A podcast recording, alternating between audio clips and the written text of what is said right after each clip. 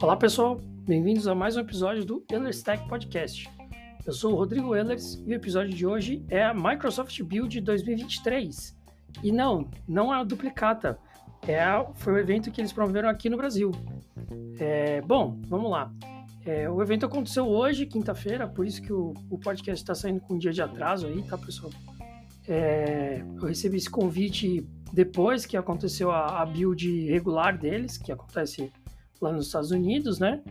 E aí eu recebi o convite para participar do evento aqui no Brasil e o evento foi hoje. Basicamente, eles apresentaram muita coisa parecida com o que aconteceu lá, né? Mas já com muita adaptação, né? Do, do, do idioma português brasileiro, já localizado, com moeda, com pontuação, com sistema métrico e tudo mais. É, mas com algumas novidades, porque como bem eles disseram lá, bastante, né? É, o, o, a Microsoft como um todo, o Satya Nadella, né, tá lançando praticamente uma novidade por dia.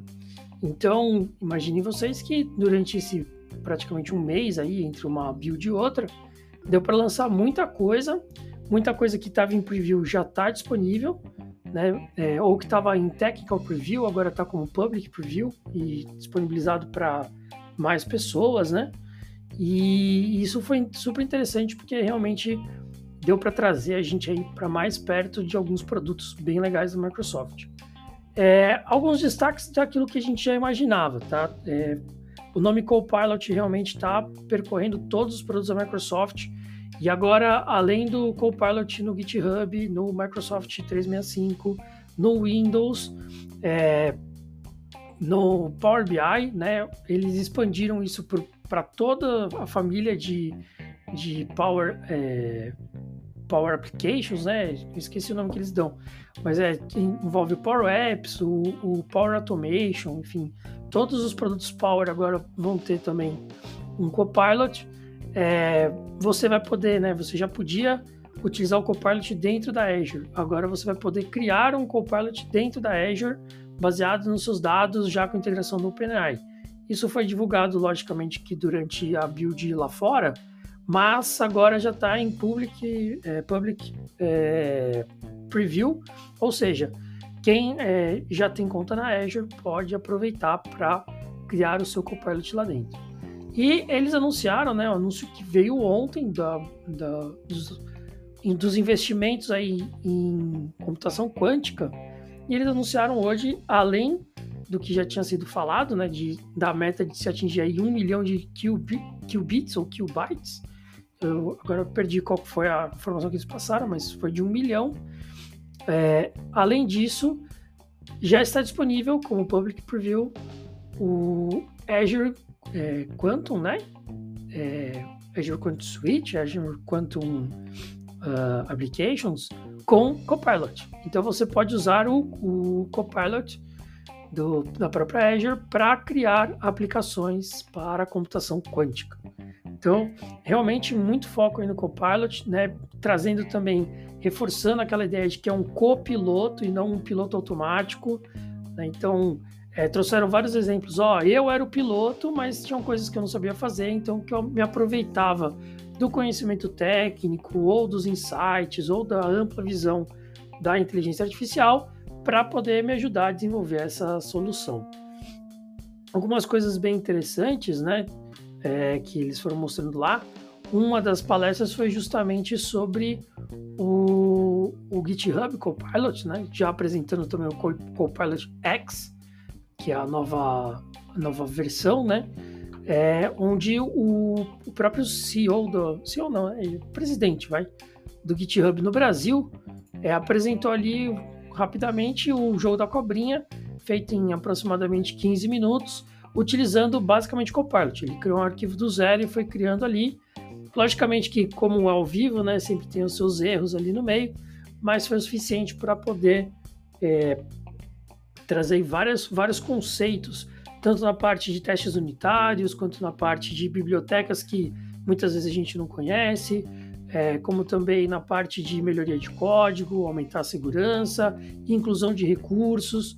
Então, foi uma experiência bem bacana que ele mostrou ali ao vivo e eles usaram isso inclusive para divulgar o, o que eles chamaram de DevBox, que basicamente é uma estrutura de computação é, virtual, né, de uma VM, só que focada justamente no grupo de desenvolvedores. Então, você pode montar lá qual que é a sua máquina padrão para todos os seus devs. Seus devs podem rodar isso numa máquina Windows, podem rodar isso numa máquina Mac, podem rodar isso no browser, tanto faz. Eles vão acessar essa máquina virtual e vão utilizar como se fosse a máquina deles. Tá?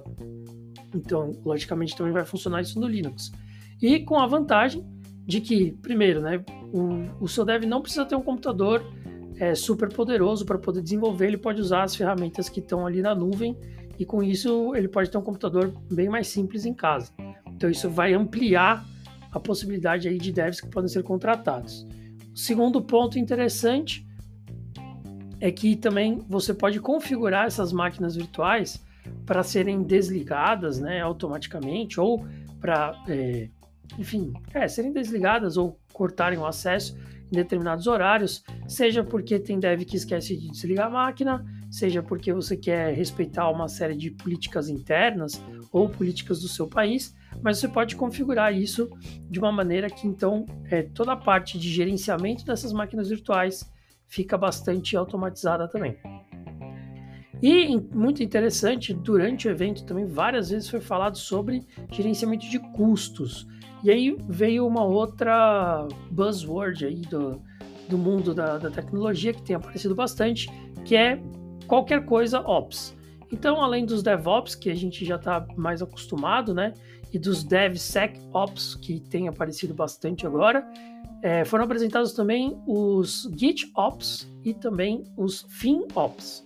No caso, os FinOps são várias aplicações, né, vários controles que você pode ter dentro da sua nuvem para ajudar a diminuir o custo e, mais uma vez, com o Copilot. Então, você vai ter agora um Copilot que vai te ajudar a reduzir custos da sua nuvem, mostrando onde que você está gastando mais dinheiro, é, quais são as máquinas que você pode ligar ou desligar, onde que você pode otimizar seus custos, de maneira justamente a trazer uma otimização dos seus investimentos ali na nuvem. Né?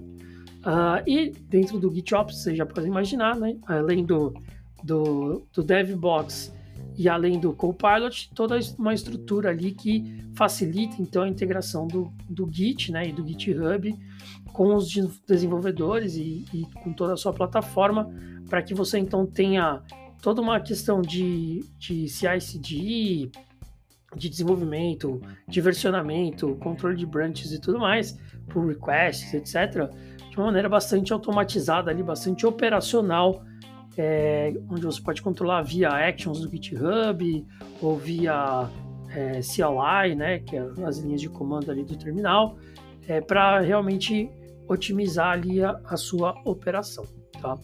Uh, mais alguns detalhes interessantes.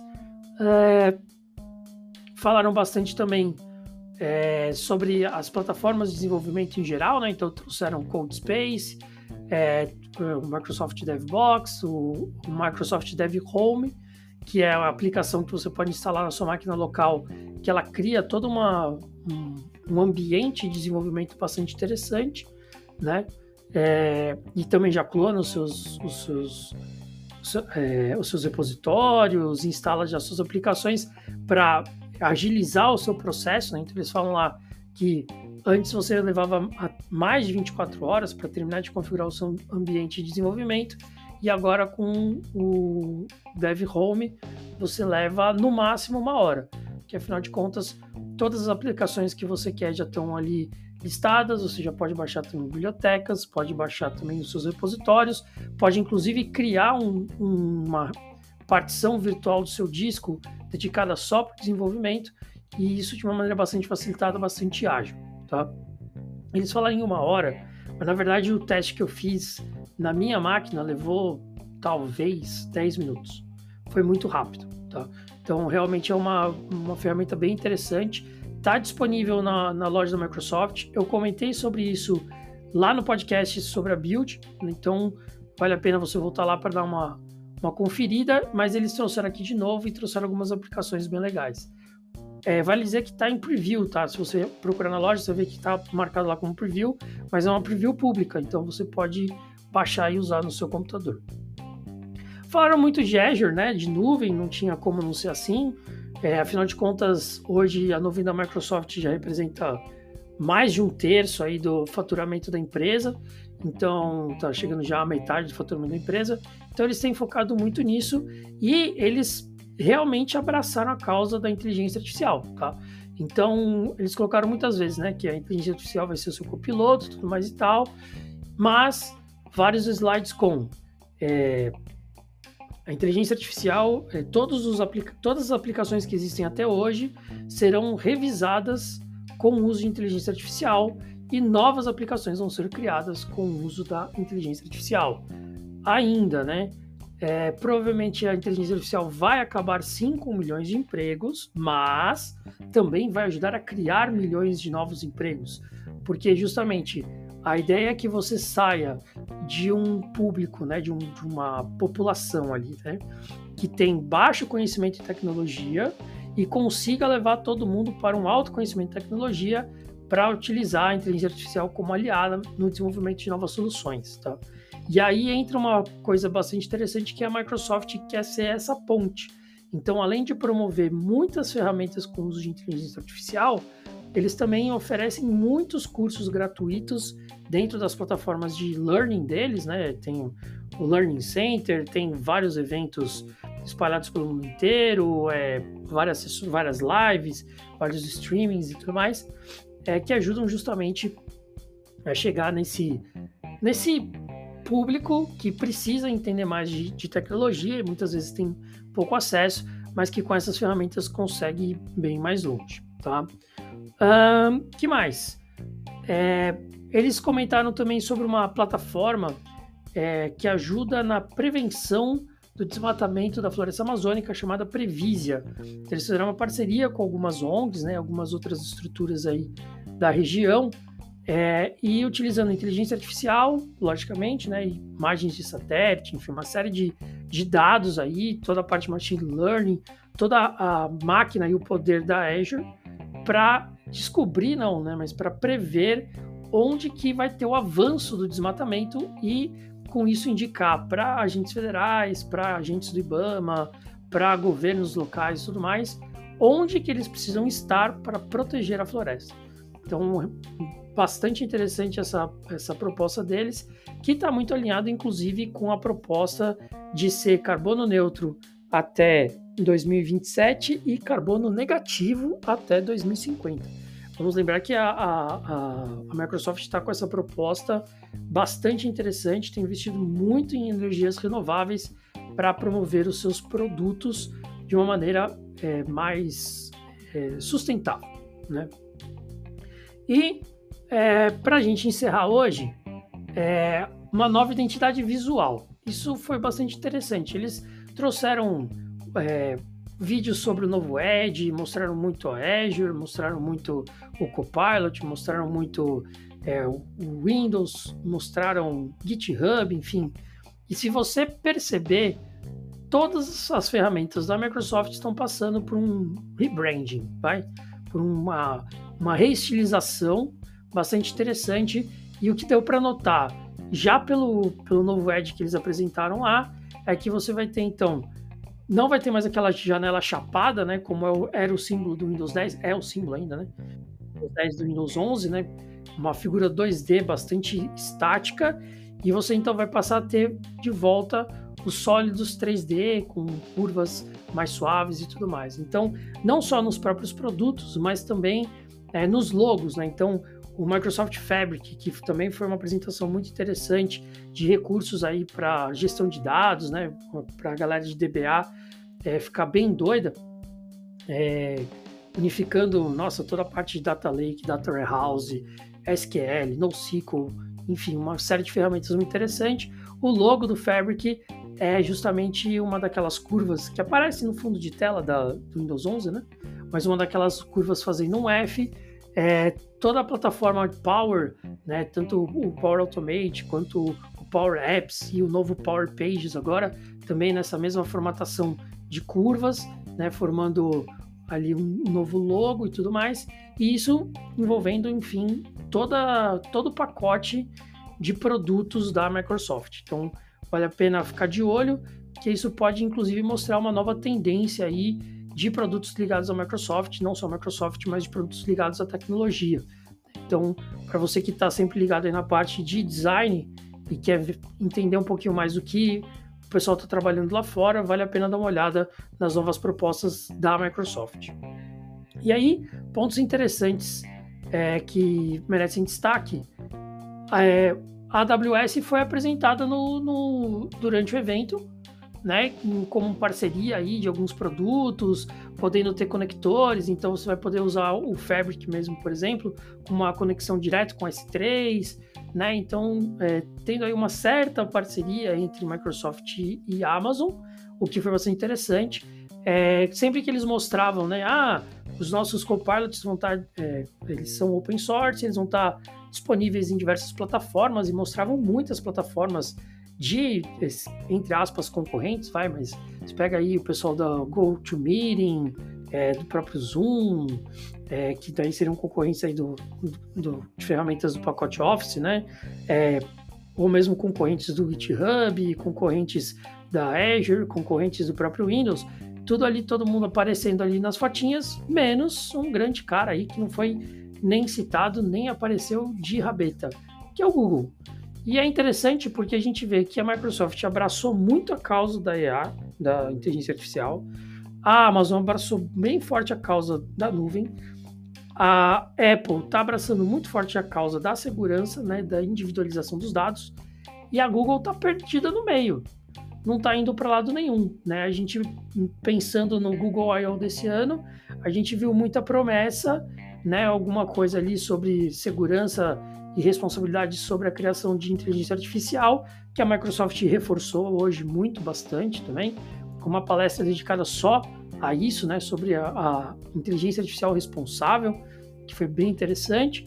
Mas o Google tá, tá meio perdido aí no rolê, não tá indo para lado nenhum, e isso é realmente preocupante, porque, é, mais uma vez, né, mais uma vez mostrando que eles têm perdido, né, é, categoricamente esse perfil inovador que eles sempre tiveram para ter então um perfil mais de big company, né, de ter muita segurança antes do lançamento de qualquer coisa, pouca experimentação externa, pouca divulgação dos seus novos produtos e aos poucos a gente percebe que o Google está realmente se distanciando aí das outras big techs.